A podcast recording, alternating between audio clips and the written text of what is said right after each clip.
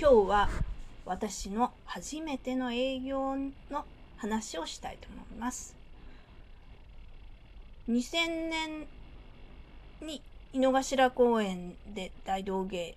をやり始めて、まあ、2000年の2月ですねスタートして。まあもちろん営業なんてないですね。ずっと大道芸やって。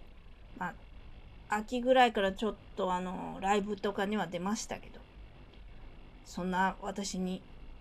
井の頭公園で声をかけてくれた人がいました。とある保育園の父母会のお母様です。いや、嬉しかったですよ。私の大道芸が終わった後、真ん中線ちょっと入れて、ちょ、ちょっと入れてくれて、ちょっとっていうか言葉おかしいですけど、話しかけてくれて、いやもう、二つ返事でやります。喜んで、みたいな感じで OK しました。そして、まあ向かったのが、とある保育園で、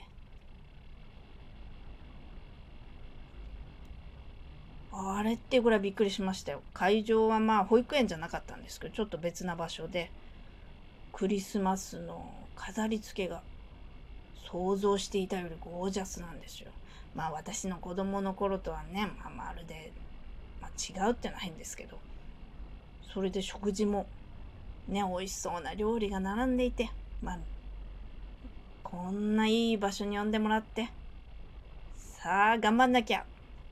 て思って頑張ったんですけど、何しろ経験不足でね、まあ、子供たちももう賑やかでしたけど、私も負けずと賑やかにね、30分。相棒ののぶちゃんとね、熱演しました。まあ、12月で外は寒かったですけど、クリスマス会場はとても暑かったですね。まあ、子供たちの熱気と私の熱気とのぶちゃんの熱気ですかね。